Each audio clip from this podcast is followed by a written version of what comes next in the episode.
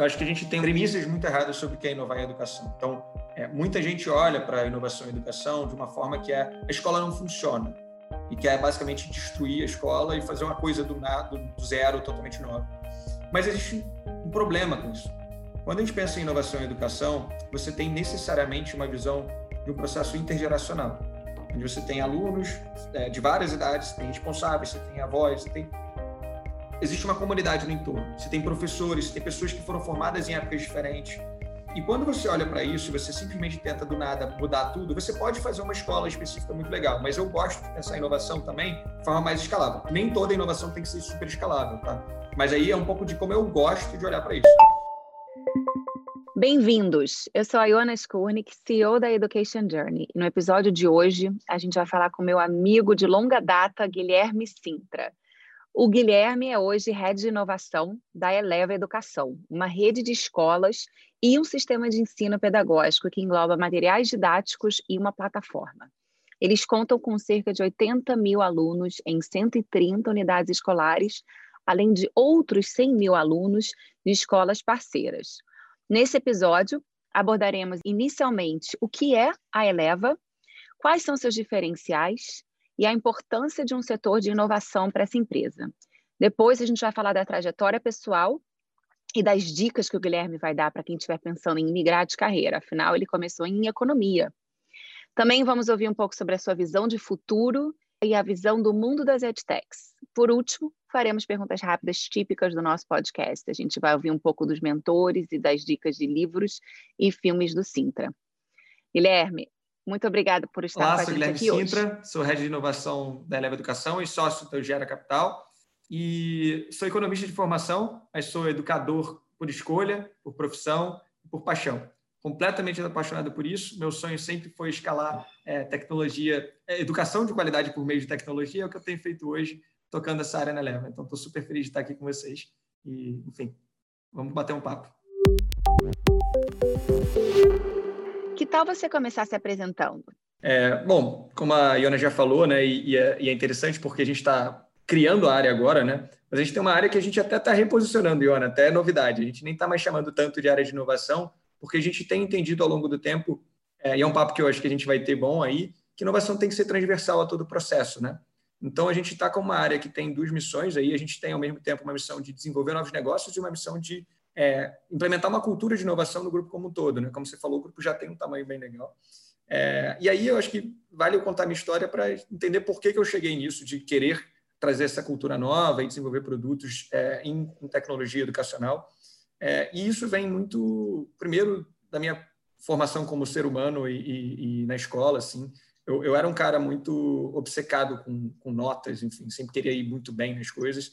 Isso me gerava uma ansiedade enorme. Tá? É, e, enfim, e, e, a minha relação com a educação, ela, ao mesmo tempo, eu ia super bem na escola, mas eu não entendia necessariamente o propósito que eu estava fazendo. Tá? E aí eu fui, fui educar, fui, fui estudar, né, como a gente falou, como você já falou, né, eu fui estudar economia na PUC do Rio de Janeiro. Não sabia muito bem por que eu estava fazendo economia, não.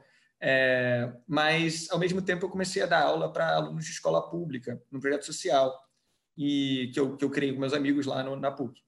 E aí eu comecei a me apaixonar pelo tema, porque eu falei, cara, a gente consegue fazer uma escola, entre aspas, né, porque não era uma escola, mas que os alunos gostem, que eles queiram estar presentes, que eles se divirtam e que eles se sintam seguros, né? Eles, nossos alunos são menos ansiosos do que eu era. Tem vários motivos, obviamente, tem um motivo particular meu de, de ansiedade, mas tem, tem o, o, clima que a gente criava ali, o contexto. E, e nesse ambiente, né, a gente dava aula para alunos de escola pública que queriam passar para escolas particulares com bolsa, escolas federais e municipais, é, e, e, estaduais de, de alta nível de seletividade. E, cara, a gente, em menos de um ano, conseguia fazer um trabalho muito legal com esses alunos, mas que a gente entendia que envolvia não só o aspecto de, é, realmente, de ensinar matemática e português e redação, mas de também trazer aspectos socioemocionais para esses alunos, eles entenderem, se colocarem numa posição, entender que eles eram capazes de aprender.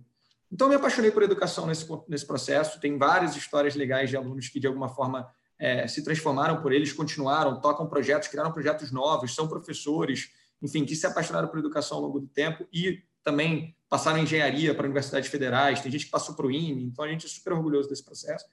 Mas o que eu vi ali, né, como economista, é que todo mundo queria ir para o mercado financeiro. Fui lá trabalhar no mercado financeiro como todo mundo ia, como um estágio.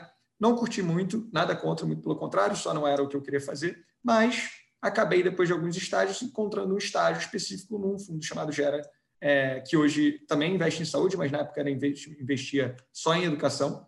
É, como estagiário, eu entrei lá em 2012 e minha primeira missão né, num, fundo, num fundo de investimento em educação foi Falei para o pessoal, cara, me perguntou a Duda, né? A Duda Falcão, uma das fundadoras, perguntou o que você quer fazer aqui dentro. Né? E eu já achei estranho, o estagiário falou o que quer fazer. Mas eu falei, pô, Duda, eu acho que se a gente é um fundo que está focado 100% em educação, a gente tem que entender disso como ninguém. Então, uma das coisas que eu fiz foi criar uma área para pesquisa mesmo. E aí, pesquisa no ponto de vista tanto de mercado quanto de novas tendências metodologias. É, e a outra coisa que eu fazia era trabalhar com fusões e aquisições, olhar para o negócio mesmo dessa forma. Fiz isso durante um ano e meio, mais ou menos. Quando chegou ali, e a gente criou a Eleva, porque em 2012 não existia nada, né? A gente tinha um fundo de investimento em venture capital, que eu apoiava também algumas tomadas de decisão, e, e, a outra coisa que a gente fazia era criar esse fundo do que veio a ser Eleva. Não tinha nome, não tinha nada. A gente, primeiro trabalho que eu tinha era literalmente ligar para a escola, meio que bater em porta de escola para ver se a gente conseguia comprar a escola. Imagina a doideira que era você ficar batendo em porta de escola para comprar a escola. E aí o que, que eu fiz foi que eu comecei a fazer um trabalho assim que a gente cria a Eleva de 2013 para 2014 na época a gente, com, a gente comprou redes e estava com três redes de escola com 20 mil alunos, de conseguir é, apoiar em, em, alguns processos internos, meio que uma consultoria interna. Então, sistema de precificação, é, olhar para a formação de professores, é, olhar para. Então, um pouco de cada coisa. Como é que se expande unidades? Eu fui olhando para uma série de elementos que ajudaram a formar o que veio a ser Eleva é, hoje. Nesse processo todo, eu comecei a entender um pouco mais da gestão do ponto de vista macro. Mas chegou ali em 2015, a gente já estava movendo adiante para outras coisas como Gera, né? Eu já tinha virado sócio do Gera, e eu cheguei para a pessoa e falei, cara, mas o que eu gosto mesmo de educação básica, eu gosto muito da Eleva, eu quero criar uma área de inovação dentro da Eleva. Isso em 2015. Pessoa falou assim, tem 24 anos, você faz a menor ideia do que você está fazendo em gestão escolar, tipo, você tem que aprender mais sobre isso antes de começar a pensar em inovar. Eu falei, ah, pessoal, tá bom, então o que eu faço? Qual livro que eu leio? Né? O que eu faço? Falou, não, não, não, tu vai ler livro não, você vai tocar uma escola. E eu falei, beleza. Tá. Então, com 24 anos, fui lá para Vila Valqueira, subúrbio do Rio de Janeiro, assumi uma, uma escola nossa, do grupo, uma escola com mais de mil, com mil alunos, terminou com mais de mil alunos, ainda bem, é, mas uma escola com mil alunos, com 50 funcionários, 100 professores. Eu falei, cara, não faço a menor ideia do que eu estou fazendo, é, mas deu super certo. Assim. Então, em um ano e meio, a gente cresceu mais de 40% é, essa escola, enfim, o negócio, assim, foi, foi meio surreal, cortou custo, mas mantendo e aumentando a qualidade pedagógica, as pessoas foram, é, saíram super felizes. E eu falei, cara, legal, fui, aí fui promovido, fui tocar uma rede de escolas nossa em Minas, então tive esse aprendizado, já tinha sido professor é, de escola particular, professor de escola pública, com aluno de escola pública, né? É, diretor de escola, fui tocar uma rede de escolas, aí o desafio era diferente, eram 6.500 é, alunos, 17 unidades, e o que eu sempre falo, é diferente, não é maior ou menor. Assim, a coisa mais difícil que eu já fiz foi dar aula para sétimo ano. Então, assim, é, é, outra coisa. Como professor, você tem que ter um perfil específico, não era o que eu tinha. É, e como diretor do colégio, também deu super certo. Dessa rede de Minas, o negócio funcionou. E aí o pessoal chegou e falou assim, Sintra, você não acha que agora é hora de você vir tocar esse negócio de, de tecnologia que você queria fazer? E beleza. Voltei para o Rio, assumi uma área, criei o primeiro squad da Eleva para olhar. A gente começou a implementar metodologia nessa época, então teve todo o movimento da empresa, não só meu, obviamente, de, de, mudar muito a forma como a gente pensava em tecnologia, olhar para o usuário final, né, no caso o aluno, principalmente, mas os pais também, responsáveis, olhar para isso e falar, cara, como é que a gente faz tecnologia de fato? Foi um ano muito difícil ano passado em termos de desenvolvimento, a gente estava aprendendo a fazer, ou seja, 2019, estava aprendendo a fazer isso, e aí, nesse processo todo, a gente aumentou muito, a gente saiu de 20 pessoas totais de tecnologia para quase 100, é, e aí, esse ano, é, eu cheguei para o pessoal e, e a gente conseguiu ver que, mesmo aumentando o time, a forma de gerenciar e gerir, a gente pode falar depois disso mais, mas a forma de gerir inovação tem que ser diferente. Então, a gente pegou uns frameworks, estudou e basicamente a gente entendeu que precisava ter uma área olhando para o desenvolvimento de novos negócios e olhando para as tendências tecnológicas e metodológicas, né? E, é muito legal porque a Education Journey já fala muito de metodologia, a gente também tem essa preocupação grande, mas olhando para isso de uma forma diferente de você estar tá resolvendo o seu dia a dia. Mas antes da gente entrar em exemplos, né, antes da gente entrar em, em, um pouco mais sobre gestão, de inovação, etc., tem uma coisa que a gente, eu sempre gosto de perguntar. O que, que você vê como inovação em educação? Acho que isso é um ponto de Perfeito. partida muito importante e é uma coisa muito cara, muito querida para a Education Journey. A gente quer trazer mais consciência e mais é, facilidade para as pessoas entenderem o que, que a gente considera inovação e educação. Eu queria ouvir de você. Perfeito. Então, é super importante essa pergunta, Iona, porque É, eu acho que a gente tem uma premissa, premissas muito erradas sobre o que é inovar em educação. Então, é, muita gente olha para a inovação em educação de uma forma que é a escola não funciona e quer basicamente destruir a escola e fazer uma coisa do, nada, do zero totalmente nova. Mas existe um problema com isso. Quando a gente pensa em inovação em educação, você tem necessariamente uma visão de um processo intergeracional, onde você tem alunos é, de várias idades, você tem responsáveis, você tem avós, você tem existe uma comunidade no entorno. Você tem professores, você tem pessoas que foram formadas em épocas diferentes. E quando você olha para isso e você simplesmente tenta do nada mudar tudo, você pode fazer uma escola específica muito legal, mas eu gosto de pensar inovação também de forma mais escalável. Nem toda inovação tem que ser super escalável, tá? Mas aí é um pouco de como eu gosto de olhar para isso. E aí, como eu gosto de olhar em escala, a gente precisa entender e mapear o contexto para entender como você adapta a inovação para os locais específicos. Então, para mim, o que, que, que, que não é inovação? Novidade. Novidade não é inovação. Inovação é quando você entende o contexto que você está inserido, você entende as necessidades efetivas das pessoas que estão lá inseridas e você consegue encontrar um meio termo entre o que, que aqueles indivíduos precisam, como indivíduos e comunidade escolar, porque são sim diferentes, com o que é possível você fazer de melhores práticas, que são práticas que muitas vezes já são consagradas. Então, uma coisa também que é muito comum são modismos. Educação isso é super comum. Moda. Ah, agora muda tudo, todo mundo tem que aprender que nem em Singapura e Finlândia. Isso aqui é uma... Cara, qual o contexto que você está, né? Então, para mim, é, nesse ponto, a gente vai olhar, antes de mais nada, para Piaget, Vygotsky, para pessoas que... Né? Você olha para John Dewey, você olha para pensadores, Paulo Freire, obviamente, você olha para pensadores que já pensaram muito nisso. E, cara, honestamente, para mim, inovar está muito em pegar ideias que eles já tinham concebido colocar em prática e testar a hipótese em cima de coisas que são consagradas que funcionam e que a ciência vem comprovadamente falando funciona, a neurociência vem reforçando esses pontos de outro aspecto, de outra ótica, e botar isso em prática, testar a hipótese, iterar e, e agilizar. E como fazer isso? Interessante, né? Isso eu falei um pouco do, do que eu acho que é. Então, o que é trazer é, para resultados e objetivos concretos educacionais e trazer os métodos e as tecnologias certas para isso. E tecnologia pode ser um quadro branco, tá? Se, se isso é o negócio certo para fazer, é isso. Mas desde que você consiga entender quais são as necessidades daquelas pessoas, se adaptar às necessidades daquelas pessoas o contexto que você está e trazer com objetivos concretos, resultados concretos para o aprendizado desses alunos. Então, inovar é muito mais simples e muito mais complexo ao mesmo tempo do que parece. Sensacional. Eu acho que você conseguiu trazer assim uma profundidade do que a gente de certa maneira, simplifica é, e gosta sempre de afirmar e comunicar que a inovação, ela na verdade, ela é um conjunto de três elementos: tecnologia, metodologia e currículo. É qual é a ferramenta que você vai usar para levar a sua metodologia? Esse veículo é a tecnologia? Qual é o software e o hardware que você vai usar? Ou o sistema de gestão de ensino, LMS, o que quer que seja? quais são as metodologias que você vai usar, que é um pouco dessa parte de trazer os teóricos e a, a comprovação científica. A gente sabe que pes as pesquisas mostram que as pessoas aprendem de maneiras diferentes.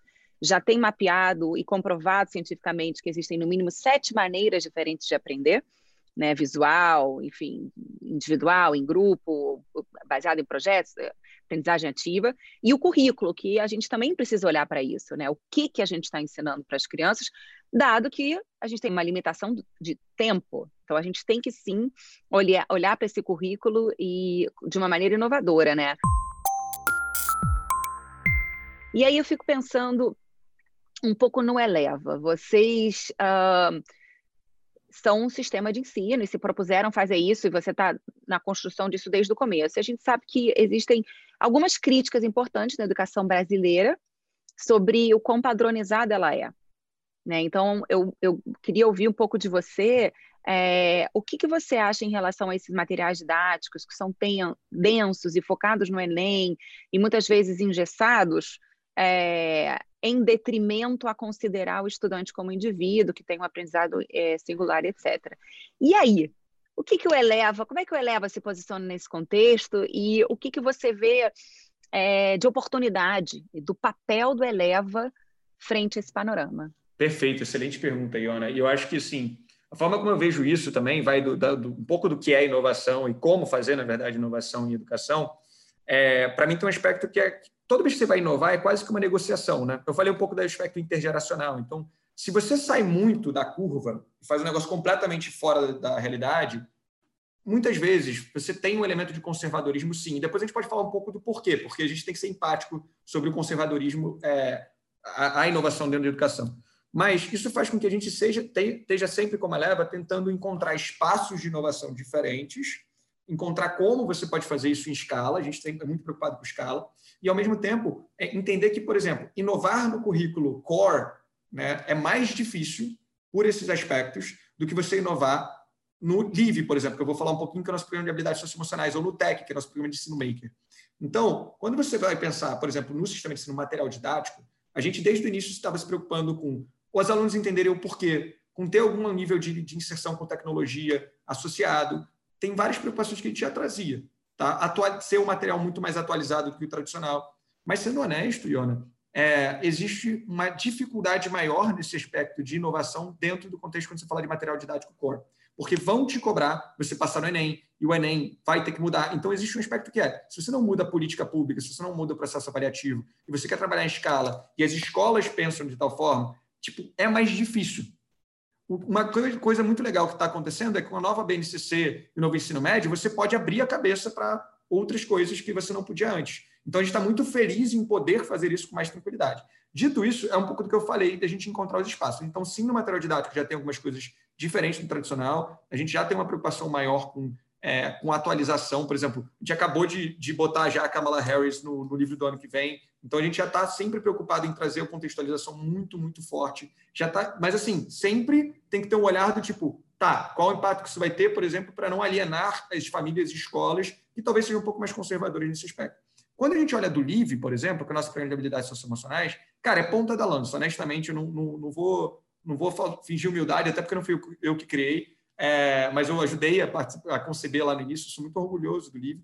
É um programa de habilidades socioemocionais, a gente trabalha de 3 a 18 anos, e, cara, é sensacional, assim, é muito contextualizado, uma preocupação muito grande com os alunos realmente falarem sobre emoção, é uma preocupação muito grande de contextualização, a gente cria série de TV sobre esse negócio, e tem o TEC também, que é o nosso programa de ensino maker, a gente fez questão de pegar, por exemplo, que a gente pode fazer na escola Eleva, que é uma escola de classe social mais alta, que tem um laboratório, e democratizar. Então, o TEC é o programa de ensino maker mais barato de todos e é um maker in a box. Vai uma caixa para a escola por aluno e você tem um processo de formação de professores do Fundamental 1 para falar de eletricidade, por exemplo. Cara, é, é sensacional, para mim é uma coisa insana. Mas são os espaços que você encontra, porque ali as pessoas estão mais dispostas a experimentar, entende? Então, essa negociação que eu brinco, ela é fundamental. E a gente vai encontrando os espaços, experimentando e aprendendo. Nossa, que incrível, que incrível. Quero muito poder perguntar vários detalhes sobre o que você é, é, compartilhou. Então, pensei o seguinte: conta para gente um pouquinho do seu dia a dia, né? Dado que você está na frente de, do, do, grupo de educação, é, de inovação, você conta um pouquinho do tamanho dessa equipe, só para dar um pouquinho de cor no seu universo, no seu Perfeito. dia a dia. É, e, e, eu acho que também contar para a gente por que, que a Eleva organizou de tal forma que existe um setor de educação no grupo. Perfeito, perfeito. É, então, assim, acho que é, eu vou dar esse passo atrás para explicar um pouco o seguinte. Esse ano foi meio que quase um MVP. O Brinco foi lá o mínimo produto viável de uma área que era chamada de área de inovação, né? É, porque, na verdade, meu time até hoje, até pouco tempo atrás, e agora está mudando isso, né? Já pensando no processo para o ano que vem, era um time que contava com basicamente eu, dois, duas pessoas e eu e mais três pessoas, sendo que uma era quem realmente estava no meu dia a dia com inovação, o outro coordenador que eu tinha era muito mais focado em alguns aspectos do que a gente já tinha feito no ano passado. Então, ele estava mais que fazendo um handover desse negócio. Então, era muito enxuto. Né? E agora a gente está aumentando, criando um time mais forte e tal. Então, como qualquer coisa que a gente vai fazer de desenvolvimento de produto, você começa com um mini produto viável, que foi esse embrião de uma área de inovação, é, de desenvolvimento de novos produtos, novos negócios, que é o que a gente está fazendo agora. Tá? Então, é, era muito diferente do que a gente vai fazer para o ano que vem, que já está fazendo. Inclusive, a gente está mudando a estrutura, então vai ter novidades aí, mas assim, é, muita coisa que está acontecendo. Por exemplo, quando a gente fez a questão da Edu, o Anderson, que é o CEO lá, também está nesse processo me ajudando e construindo comigo essa, essa área nova. Enfim, a Duda, né, que é a CEO, está muito próximo. Então, a gente está remodelando muita coisa. Mas eu vou falar então um pouquinho do porquê fazer isso, né? Por que ter essa área com esse foco de desenvolvimento? Basicamente, aquilo que eu já comecei a explicar um pouquinho que quando a gente olha para a gestão de inovação, é importante entender que não, você não pode pegar uma organização como a Eleva, que tem um compromisso com as escolas e tal, com a gestão do dia a dia, e simplesmente pegar e falar, ah, agora eu vou alocar recurso em qualquer outra coisa aqui, porque eu acho que tem que mudar o mundo. A gente quer mudar o mundo, mas tem que manter a operação funcionando. Então, a inovação é, tem, um, tem um framework que a gente usa, que é da McKinsey, chamado Horizonte de Inovação. Então, 70% dos recursos, segundo esse framework, tem que estar alocados ali em inovações incrementais. Melhorar o dia a dia da escola, melhorar os, os, serviços financeiros que você tem, serviços educacionais, melhorar alguma coisa do sistema de ensino básico. Então, H1, ali que a gente chama de H1, horizonte 1, é 70%. 20% está em horizonte 2, que é basicamente desenvolvimento de novos negócios adjacentes ao seu negócio principal. Então, um exemplo prático, depois a gente pode falar mais, mas a gente criou uma empresa de avaliações esse ano, chamada Lupa. Basicamente, a gente já fazia avaliações para o nosso grupo, falou, cara, se eu criar uma camada de inteligência em cima disso, eu consigo desenvolver um novo produto e escalar. É um negócio adjacente ao nosso. E 10% é alocado no que a gente chama de H3, que é horizonte 3, que é tipo, o que, que vai quebrar, por exemplo, o sistema de ensino? O que, que vai quebrar a escola? Então, eu vou alocar uma parte do recurso aqui. A área que a gente desenvolveu olha para 20 e 10. Isso permite que a empresa consiga manter a operação básica dela melhorando sempre, mas você tem recursos alocados ali no, no, na melhoria, no desenvolvimento de novos negócios e em pensar o que é o negócio futuro. E isso Obviamente, como eu falei, é um MVP. Então, o MVP desse ano não tinha nem próximo de 30% dos recursos de inovação, de propósito. Mas a gente vai, aos poucos, galgando e crescendo de acordo com os objetivos e resultados que a gente cumpre também. Mas por isso que a gente desenvolveu. A ideia do meu dia a dia é o seguinte: a gente, quando a gente olha para frente e, e, olha para desenvolver produto, é, a gente faz o que a gente chama de verticais e tendências. Então, vertical é pensa tudo que a escola e a família e o aluno consomem. Então, você vai ter RP, né, tipo sistema de gestão, sistema LMS, né, o ambiente virtual de aprendizagem. Você vai ter, é, enfim, conteúdo core, você vai ter conteúdos adicionais, tipo socioemocional, maker e, sei lá, empreendedorismo, o que for. Você vai olhando, quebrando isso, sistema de comunicação, você pega, tem tudo. Então, se você pegar o que uma escola consome, está aqui. Uma escola, eu estou falando de escola como comunidade. Aí você tem as tendências de longo prazo. Então, você vai ter inteligência artificial, você vai ter uso de dados, aumento de uso de dados em educação, realidade virtual, realidade aumentada, mudanças na formação do professor, é, mudanças que não é tanto uma tendência, mas mudanças é, por conta exatamente da base nacional, do Enem. Então, se você olha isso do ensino médio, quando você olha todos esses, esses, esses vertentes, você pode olhar e falar assim, cara, onde eu vou alocar meu recurso? O que, que eu já posso alocar de recurso para o horizonte 2, né? ou seja, para criar criação de novos negócios, o que, que, são as tendências futuras que eu já tenho que estar de olho. O cruzamento disso, a gente desenvolve teses. E o desenvolvimento dessa tese dá origem a um investimento. Esse investimento ele pode ser feito de várias formas. A gente pode criar uma empresa do zero, é o caso da lupa de avaliações. Aí, aí tem porquê, tem uma série de motivos por que a gente cria, não compra, por exemplo. Pode comprar uma empresa, que é o caso da Agenda Edu, a gente pode é, é, investir numa empresa, é o caso da Pontui, de redação que a gente investiu esse ano, é, e você pode fazer parcerias. Então, a gente fez uma parceria com uma startup chamada S esse ano, que apoiou a gente para desenvolver uma camada digital do nosso material didático, inclusive um livro 100% digital para algumas escolas que querem aderir ao livro 100% digital já.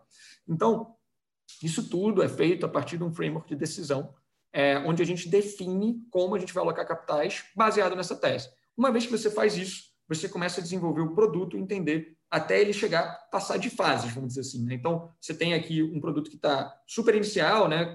o seed, né? o pre-seed, ou seed, e você vai passando de fases até encontrar o product market fit, onde você entende que o produto já é comprado e consumido pelo mercado, encontrar depois o que se chama do channel market fit, que é quando você vê que você já tem um canal de vendas super legal, até você ir para crescimento mesmo, growth, né? para o crescimento dessa empresa. Cada uma das nossas empresas hoje está em estágios de crescimento diferentes. Então, tem um trabalho muito de acompanhamento e mentoria dos empreendedores para apoiar eles nas tomadas de decisão e ajudar eles a entenderem para onde eles têm que estar focados. Então, a gente realmente ajuda essas empresas que a gente desenvolve, faz parceria durante todo o ciclo de vida dela. Claro, está super no início, mas assim, esse é o que a gente está fazendo já. E esse ano foi um ano de início disso, de, de concepção mas, e, e, de botar a mão na massa mesmo, na prática.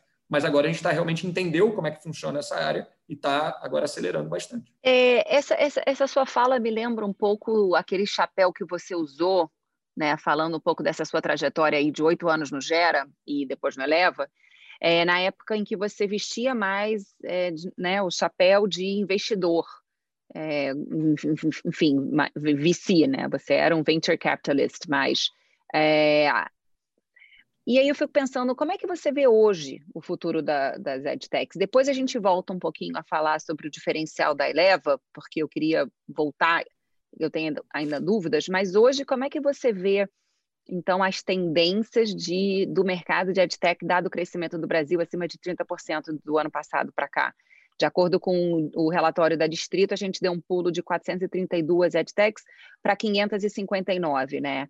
Então, Excelente. claramente, o mercado está em ascensão, tem aí uma, uma demanda muito clara de é, melhorar a nossa educação, assim, numa nutshell falando, né? O que, que você enxerga? Excelente. Cara, bela pergunta. E, assim, eu acho que é uma, é uma... Claro, eu não tenho bola de cristal, tá, pessoal? Então, eu vou falar aqui, mas, cara, eu posso estar totalmente enganado. Mas, assim, é, o mercado hoje me lembra muito como era o mercado entre 2013 e 2014, quando você teve um outro boom muito grande, foi inclusive quando o Gera começou a investir mais pesado em EdTech e tal. Teve um grande boom nessa época. É, e me lembra por dois motivos. É, o primeiro, por um motivo óbvio, está tendo mais startups, mas o cenário econômico, inclusive, da época, tinha algumas semelhanças com o cenário atual em termos da taxa de juros baixando e tal. E, e o que está acontecendo hoje que valoriza? A gente tem que, primeiro, eu gosto de olhar para o cenário mais macro, tá? Sempre.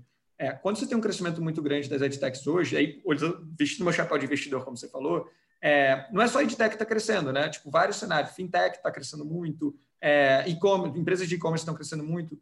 E tem dois grandes fatores estimulando. Um fator é o econômico, aí usando meu chapéu de economista também. É, você pensa que, do ponto de vista macro, o Brasil está com um, uma moeda super desvalorizada, o que facilita muito para o investidor é, investir aqui, e o nosso juros está mais baixo do que jamais esteve.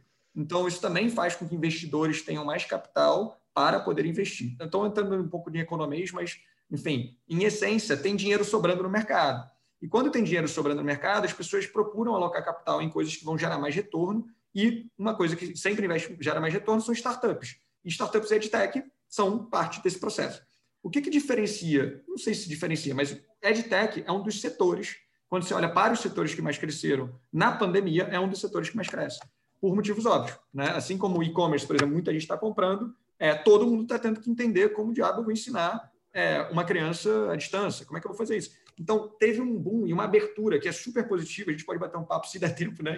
Porque se deixar eu falando, fico 15 horas aqui, mas existiu uma abertura muito, uma redução do conservadorismo, pelo menos temporária, eu espero que seja uma janela aberta de fato, é, que permite as pessoas adotarem mais tecnologia em educação. Então, eu vejo como um cenário super positivo nesse momento. Agora, quando você olha para frente, você tem N possibilidades. 2013 e 2014 foi algo que foi super positivo, mas muitas das edtechs não sobreviveram. E não sobreviveram porque você não teve a continuidade desse processo, e você tem um processo que é comum, você falou um pouco do sistema de ensino, e o sistema de ensino tem uma tendência a afogar completamente as edtechs. Então, isso é uma coisa que a gente tem muita preocupação como eleva. A gente quer ser um, um apoiador do sistema. Então, a gente tem uma preocupação muito grande de ser muito né, founder-friendly, ou seja, ser muito amigável a quem desenvolve EdTech. Apoiar de fato o processo de desenvolvimento, porque é, a gente sabe a capacidade que um player grande tem de afogar essas EdTechs. E o que, que significa afogar uma EdTech? Cara, significa você fazer cláusulas muito fortes quando você é investidor, ou, ou realmente comprar com valores muito baixos. Significa você pegar e, por exemplo, o que acontece muitas vezes é você pegar, internalizar serviços que são piores do que as outras edtechs, mas você oferece gratuitamente, você bota muitos serviços no teu sistema de ensino, porque no Brasil você tem essa peculiaridade. É muito mais fácil hoje você vender para o sistema de ensino é, como, é, como parte das soluções. Então, os sistemas de ensino eles se colocam como material didático que oferece uma solução completa. Então, se você olha para o mercado brasileiro, você tem mais ou menos 50 milhões de alunos no total. Desses 50, 9 milhões estão no sistema privado, e desses 9, então, 4 milhões mais ou menos usam sistemas de ensino, os outros 5 usam material didático. A tendência é que se use mais sistema de ensino ao longo do tempo, está crescendo. Tá? Os sistemas de ensino tendem a conseguir oferecer soluções mais completas, porque você está oferecendo tecnologia, serviços e você está oferecendo também, obviamente, o currículo, o material didático. Quando você olha para isso, é, o que acontece com os sistemas de ensino é que eles começam a internalizar tecnologia, mas não necessariamente de altíssima qualidade, e botar um preço lá embaixo. E aí você fecha um canal de distribuição, que é o melhor canal de distribuição para chegar nas escolas, porque você já incorpora e dificulta a EdTech entrar nesse setor. Então, para frente, o que, que são os cenários possíveis? Um cenário possível é grandes sistemas de ensino fazerem esse, esse achatamento das edtechs, dificultarem a entrada delas no canal de distribuição e aí, com isso, matarem muitas edtechs de novo. Tá? Essa é uma das tendências possíveis. Uma tendência, esse é o cenário pessimista. Tá?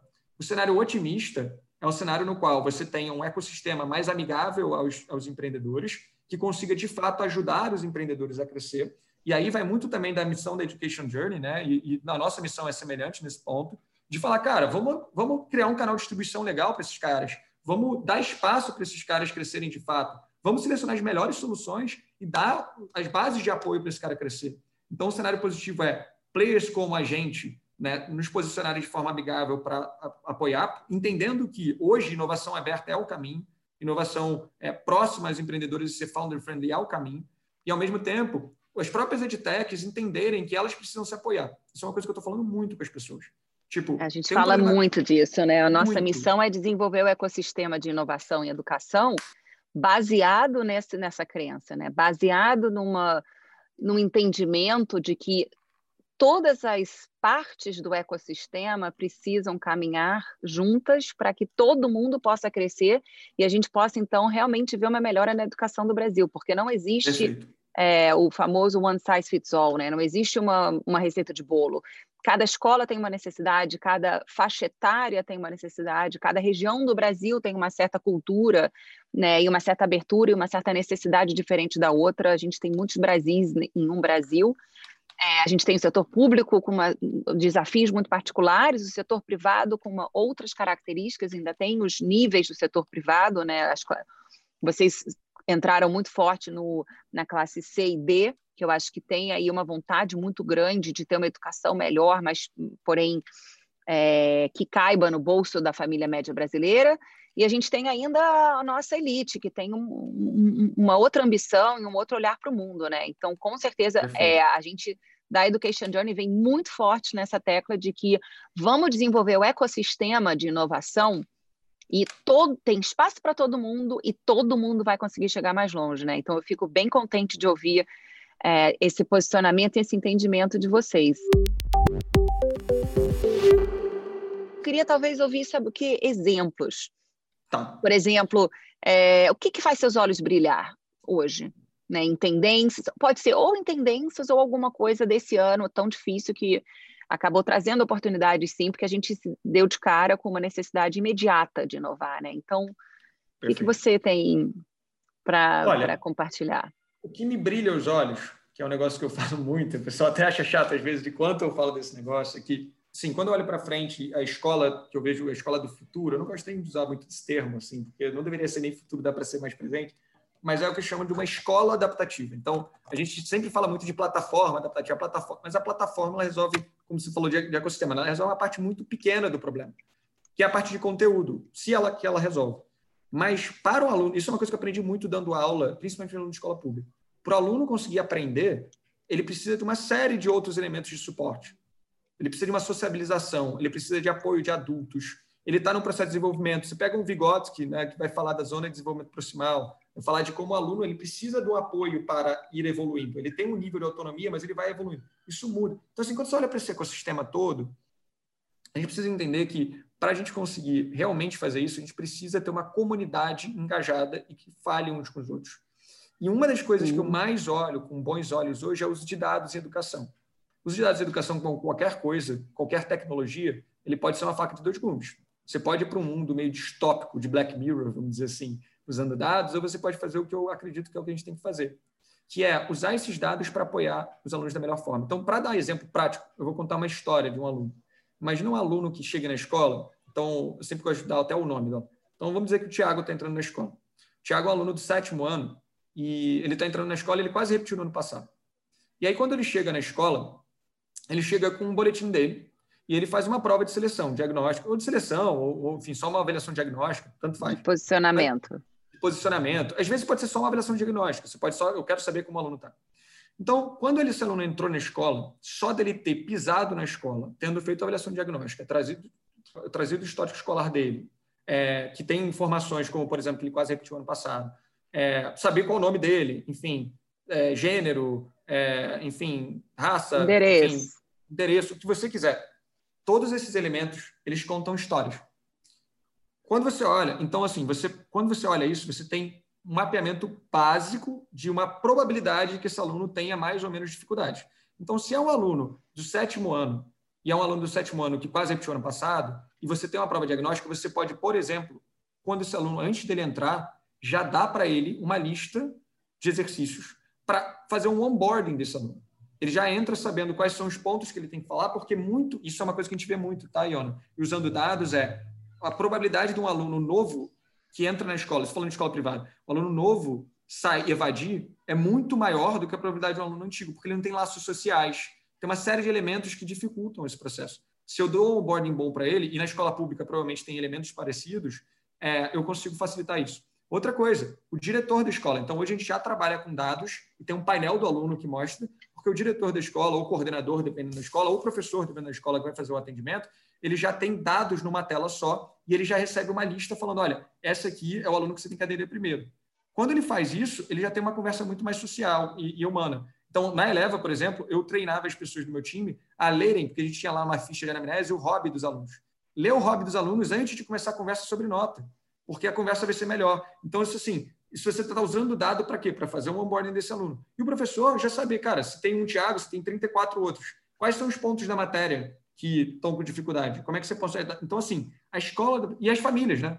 As, todo esse ecossistema. Então, as famílias tem muita família, a gente tinha essa relação que o cara quase repetiu, a família está estressada, briga com o aluno. Pô, a gente tem conteúdo socioemocional suficiente para chegar para essa família e falar, cara, é, a forma legal de falar com o teu filho é essa, essa e aquela. Quando você olha para isso, a escola do futuro, para mim, é uma escola que usa dados de forma inteligente. E a gente tá, tem feito pesquisa com várias coisas nesse sentido, é super legal o trabalho que a gente está conseguindo fazer, inclusive junto à academia, para fazer isso. E é uma escola que usa esses dados em prol de relações humanas que fazem, que têm significado. Então, isso para mim é o futuro. E, e, é isso que me brilha os olhos. É pensar nessa escola que, que pode Sensacional. ser. Sensacional. Eu estou aqui pensando como traduzir isso. É, um, é uma, um olhar personalizado que antecede e abre as portas para um ensino personalizado, portanto adaptativo, de acordo com a necessidade de cada um, levando em conta aquele aluno holisticamente, então, a condição familiar dele, de onde ele está vindo, qual é a história pregressa daquele dia, daquele momento que está começando uma trajetória com vocês, uma jornada com vocês, e levando em conta também, possivelmente, é, as particularidades de cada aluno, o que cada aluno mais ama, uhum. mais gosta, né? Então, quando você fala em adaptativo, eu penso não só esse momento presente, mas também é, colocar o aluno como protagonista da jornada dele e ele poder, então, Exatamente. desenvolver e aí a gente não vai dar tempo de falar hoje, mas eu fico pensando numa conversa que a gente pode ter sobre inovação em currículo. Então, esse Tiago, o que, que aconteceu ano passado? Quais são os buracos no currículo que ele deixou de aprender, que fez com que ele chegasse de uma maneira fragilizada nesse ano nessa escola? Né? E o que, que a gente pode, então, trazer para ele de oportunidade para que ele tenha uma escolha maior no percurso formativo dele, com uma flexibilidade de currículo, para que ele tenha paixão de novo a aprender e que ele possa desenvolver o potencial dele e, e, ser o gênio que ele vai ser em que quer que seja na escolha dele da tem, vida. Tem um ponto só para é, perfeito, mas tem um ponto que eu gosto muito de salientar que é até, até uma coisa que eu falo que é meio polêmica, que na verdade eu aprendi com o Jones, que é o diretor de educação da Agenda Edu, ele fala isso, eu falei, cara, é genial. Ele fala assim, cara, é, as pessoas falam muito de educação centrada no aluno, mas a gente deveria estar falando de relações de, de educação centrada em relações humanas. E para mim faz muito sentido isso, porque Claro que é centrado no aluno, mas é entender também que o aluno precisa do aquele contexto para poder, de fato, por exemplo, tomar decisões. Não é que ele não é capaz, ele é super capaz, mas ele precisa de aprendizagem, ele precisa ser apoiado. Vygotsky já falou isso há muito tempo, como eu já falei. Tipo, ele tem uma zona de desenvolvimento, a gente precisa apoiar ele nessa jornada. E óbvio que o nível de autonomia de um aluno de 15 anos é diferente do aluno de 8.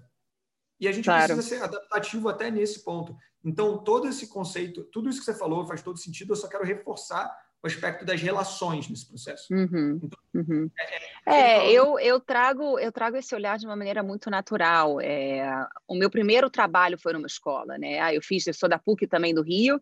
A minha primeira formação foi em psicologia, só que eu sempre escolhi trabalhar com criança. Então, eu era psicóloga da escola que recebia aqueles, aqueles é, alunos que não tinham jeito. Manda lá para psicóloga. As professoras elas chegavam com uma carga né, de energia lá no meu atendimento, dá um jeito nesse menino, né? E aí nisso dá um jeito nesse menino, eu fui, nada.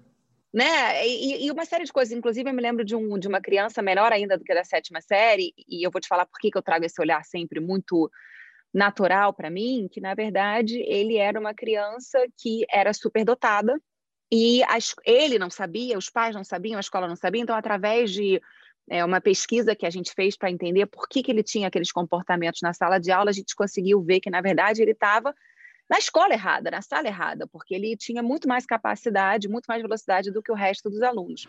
E a gente teve que fazer um trabalho familiar para poder é, ajudar a família a lidar com aquela criança diferente.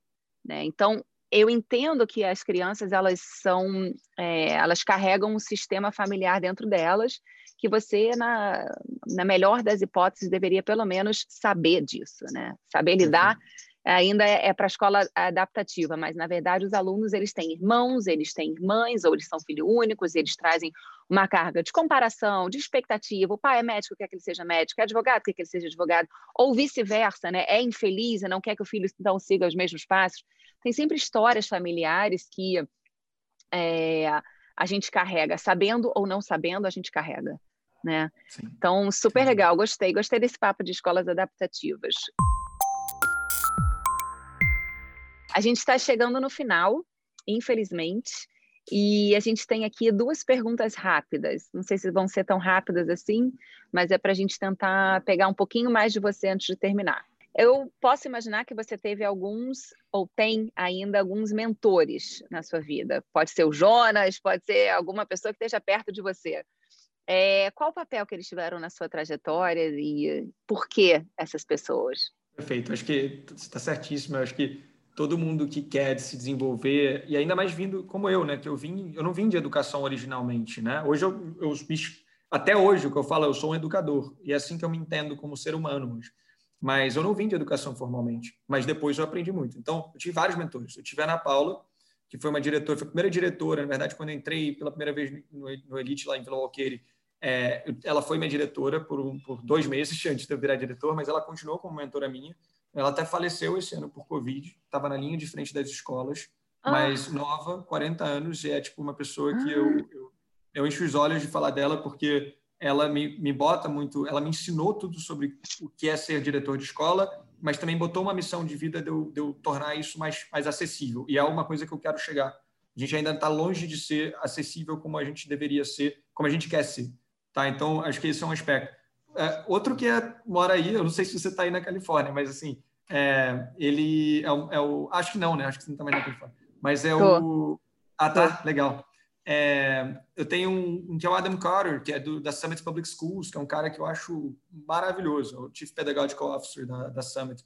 E é um cara que me ensinou muito, e a escola adaptativa é muito inspirada no que ele fala e pensa. É, então, cara, o papel deles foi me inspirar. Foi quando eu preciso, eu ligo e pergunto, é, eu peço ajuda. E essas ideias todas eu sempre valido muito com essas pessoas. Né? Ana Paula, infelizmente, não está mais comigo, mas ela deixou um legado em mim. E, e são pessoas que me inspiram, me ajudam, e, e, eu valido minhas ideias, minhas hipóteses antes de botar elas em prática. É, e, e, isso é super importante para mim. E eu tenho tentado fazer esse papel para outras pessoas hoje em dia. Muito bom, muito bom. Sintra, super obrigada por ter batido esse papo aqui com a gente, por todo o trabalho que você tem feito para trazer mais inovação para as nossas crianças no Brasil, para poder move the needle ali um pouquinho, né? E, e, pelo trabalho incrível que você tem construído nesses últimos apenas oito anos, imagina quantos muito mais que vão vir aí para frente. Hoje a gente falou sobre sistemas de ensino, sobre aprendizado, personal, aprendizagem personalizada, escolas adaptativas, sobre a Eleva Educação, com o Guilherme Sintra, Head de Inovação do grupo. Eu sou a Iona Skunik e esse foi mais um episódio do nosso podcast oficial da Education Journey. Para quem quiser assistir essa entrevista na íntegra, a gente tem ela no nosso YouTube. E um, a gente quer muito ouvir a opinião de vocês. Dúvidas, perguntas, sugestões, follow-ups, Acompanhe a gente nas nossas redes sociais, arroba Education Journey, é, nas clássicas, LinkedIn, Instagram. E quem quiser, deixa um recado para a gente. A gente quer ouvir a sua opinião de verdade.